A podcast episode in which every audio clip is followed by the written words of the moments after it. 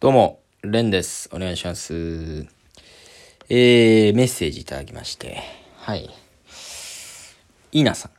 あざっす。いつもお世話になってます。R1 の芸歴制限、なくなったのは嬉しい？嬉しくない？というね、メッセージいただきまして。うん。ありがたいですね。まあこれはね、ほんといつものようにメッセージを読んでるという風に思われたくないっていうか。まあ、もともと喋らと思ってた話題ではあったんですけれども。まあそういう言い方するとね、普段のお便りは処理してるみたいな言い方になっちゃうけど、そういうわけではなくて。まあ本当に、えー喋ろうと思ってた話だったんですけど、そのタイミングでちょうどそれに関する質問が来たっていう感じでね。まあ、お笑い好きな方は今日のツイッターなど見ていたら、X か、見てたらね、分かったと思うんですけど、R1 グランプリが、えー10年以内のピン芸人の大会だったんですけれども、その10年以内というルールがなくなって、芸歴制限がなくなるピン芸人の大会になるっていう記事が出たんですよ。で、ツイッター X か。うん。で、続々とね、その、10年超えて、苦節、うーん、十何年とか、まあ20年超えた人もいらっしゃいますよ。の、ピン芸人たちが、やったみたいな。これでやるしかないみたいな。うん。もともとね、R1 亡くなった亡霊たちみたいな感じで、ライブあったりとか、そういうピン芸人の方々いっぱいいてね。うん。そういう方々が X でつぶやいてたっていうことがあったんですよね。うん。で、これポイントは、まず、その記事が非公式であるということね。うーん、その出した記事が R1 の公式、えー運営ではなくて、他のところから出た記事だから、本当かどうかわからないっていうのがありながら、でもツイッター X か。見てくれればわかると思うんですけど、めちゃくちゃな人が本当と信じてつぶやいてるんですよ。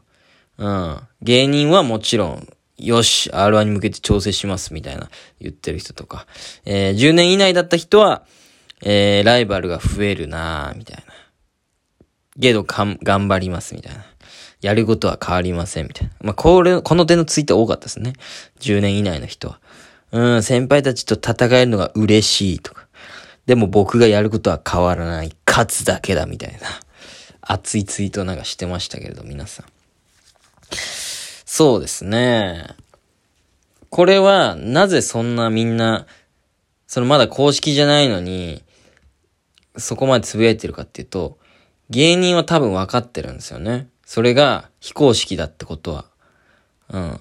でも、こうやって声を上げまくることによって、公式が、いや、そんな事実はありませんって、もしね、本当はそういうことがなかったとしても、そういう事実がありませんって言いにくくなるっていう。こう、うん、芸歴制限がない方がこんなに世間と盛り上がんのって。だったらそうした方がいいじゃん、みたいな風にさせようとしてるんだと思います、芸人は。うん、おそらくね。うん。っていうのがあって。うん。まあ僕もね、ピン芸人。2011年の5月からタイタンに預かり所属になったピン芸人レンとしてはですね、R1 グランプリが芸歴制限なくなったっていうのはまあ、関係ない話じゃないというね。うん。まあ誰がね、語ってんだよっていうのは置いといてくださいよ。去年1回戦落ちでね。まあ去年って今年か。うん、1回戦落ちはどう、どうも思うなよっていうね、のはあると思うんですけど。うん。まあね。まあ、勘弁してくれよ。うん。いやいやいや、10年以内の大会だからチャンスあるみたいなところあったのに。敵増えんじゃねえかよ。ゾンビみたいな人たちが復活するみたいな感じでしょうじゃうじゃゾンビになってさまよってたライブ会場をうろうろ歩いてただけの人たちが復活するんだから、俺ら一緒にそのゾンビと戦わなきゃいけないんだから。死体とは戦わなくていいっていうルールだったのに、その死体がちゃんと参加してもいいですよっていう大会になったみたいな感じだね。うん。とは言いつつも、うーん、まあ、どうでもいいですね。うん。あんまり正直、なんか、うわーとは思ってなくて。うん。それはね、うん、まあいろんな考えあるんですけど。まあマジで、まあみんなね、そういう10年以内の人はつぶやいてたように、まあ、本当に変わんないっていう、やることは変わんないし、別に10年以内に面白くなればいいっていうのとは変わって、なんなら10年以上かかってもいいから面白くなりなさい、ピン芸人としてっていう大会になったってことは、うん、全然広がったんじゃないかなとは思うんですけどね。10年以内だからといって、チャンスがあるってさっき言いましたけれど、その、例えば決勝に出れたとしても、世間がその人面白いと思わないと意味がないんですよね。R1 の決勝行ったとは言えるようになるかもしれないですけど、でもなんかあんまり R1 の決勝者ってレベル高くないよなって思われちゃったら別に10年以内というこうライバルが少ない状況で決勝行ってもそんな意味ないっていう。うん。だ結局は世間の人に、たくさんの人に面白いって思ってもらえるようぐらいなんなきゃいけないんで、その制限が10年以内じゃなくなったってだけで、人によってはだってその、その、例えば、いろんな芸風があると思うんですよ。まあ、僕はピンのコント、演技を、に重きを置いたピンコント。うん、で、フリップの人とかね。うん。まあ、いろんなジャンルいるじゃないですか、ピンって。うん、歌、みたいな。歌歌いながらなんか言うみたいな芸人も最近増えてきましたし、うん、もちろん漫談みたいな人もいますよね。うん、その芸風、自分に合った芸風を見つけるまで、そしてそれを磨いて面白くするまでに、何年かかるかそれぞれだと思うんですよね。うん、だから、その制限がなくなったってのは良かったと思うんですよ。例えば僕がピンコント突き詰めようと思ってやってて、それが12年かかって面白くなるかもしんないんですよね。自分の体に合ってるかとか、自分の、こう、ネタを作る力が追いついてくるのが12年かかるかもしんないっていう。もちろん、それは今面白くなろうとしてるし、今年決勝行こうと思ってるけど、みんな。でもどう頑張っても、そうぐらいかかる人がいるっていう。で、やっぱ面白い人が決勝に残るべきなんで、ピン芸人の大会ならば、その芸歴制限なくなってよかったんじゃないかなと思いますけどね。うん、ピンって、ただでさえすごい制約が多いわけですよ。人と掛け合いができないとか。うん。そこが大きく、やっぱりハンデだから。それにさらに10年以内ってなったらまあ、難しいよなっていう。やっぱここ3年そんなにね、R1 って、うん、盛り上がってなかったんじゃないかなって思いますよ。うん。だって10年以内のピンなんだから。それ世間の人が面白いって、この人のことを見てって、思うの相当ハードル高いよなっていう。うん。っていうね。うん。何真面目に語ってんだ、一回戦落違って。ねえ。まあまあまあ、そういうのもあるけど。で、面白い人はまあ、そんな関係なく10年以内とか、ルールなくても決勝行くし、優勝するし。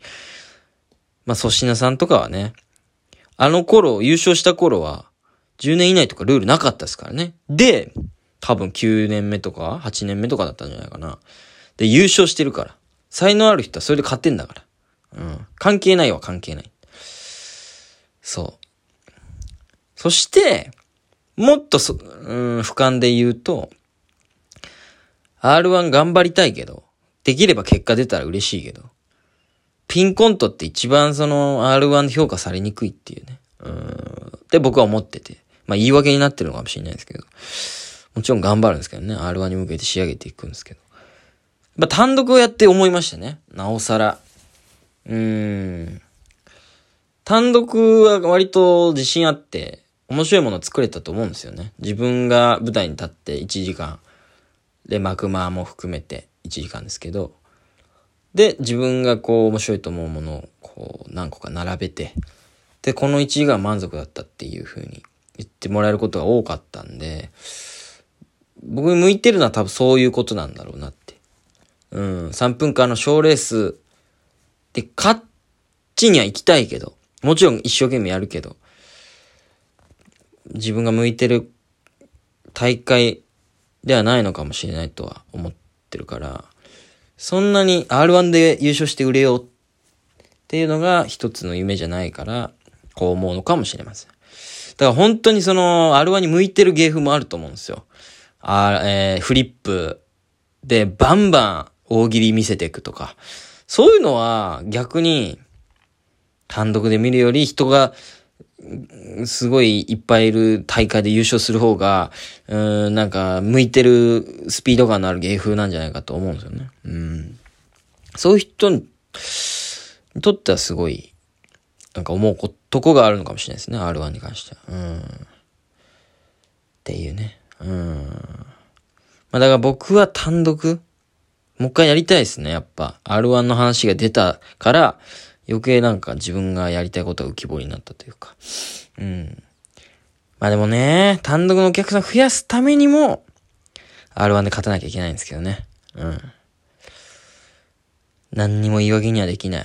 10年以内とかも、R1 に勝てないとかも、すべてに勝てる人にならなきゃいけないですね。うん。そういうことを考えさせられるいいきっかけでしたね、あの記事は。ありがとうございました。